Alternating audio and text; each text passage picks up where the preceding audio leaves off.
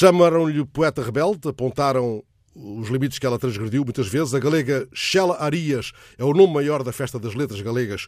Ao longo do dia, a poeta vai ser homenageada hoje, do campo à cidade, na celebração da filha de um mestre rural que chegou a Vigo para revolucionar a linguagem urbana.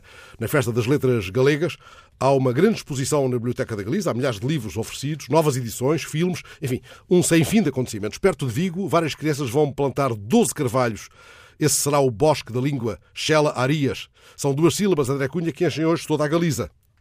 Shela, a jovem rebelde do Tigres como Cavalos, ela própria, nua na capa, para despir as palavras.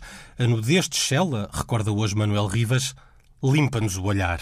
Shela, a ativista desde o primeiro livro, Denúncia do Equilíbrio, até à última batalha, como uma das vozes do movimento Nunca Mais. Outra vez, esse farol que é Rivas.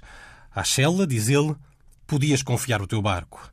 Shela, a experimental que fez do substantivo intempérie um novo verbo, título do último livro, Intemperiome, uma tempestade tranquila, luminosa, a mulher das margens e das artes que veste de honra a Real Academia Galega. O Canon dedica-lhe um documentário chamado A Palavra Esgazada, a Palavra Rasgada. Ainda Shella, a mão mestiça que cozeu palavras irmãs, verteu para galego Jorge Amado, Alice Vieira e Camilo em Amor de Perdição. Também traduziu James Joyce e Baudelaire para A Pátria de Rosalia. E Shella, aquela que aqui nos chama para o espetáculo da vida. Conhece-te a ti mesmo. Vide. Vinde. Convido-vos ao espectáculo de non ser para ser de todo. Vide que vos convido a vos ver.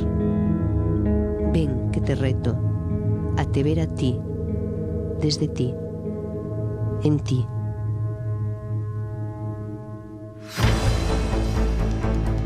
Vinde, convido-vos para o espetáculo de não ser, para ser de tudo. Vinde que vos convido. Vejam-se.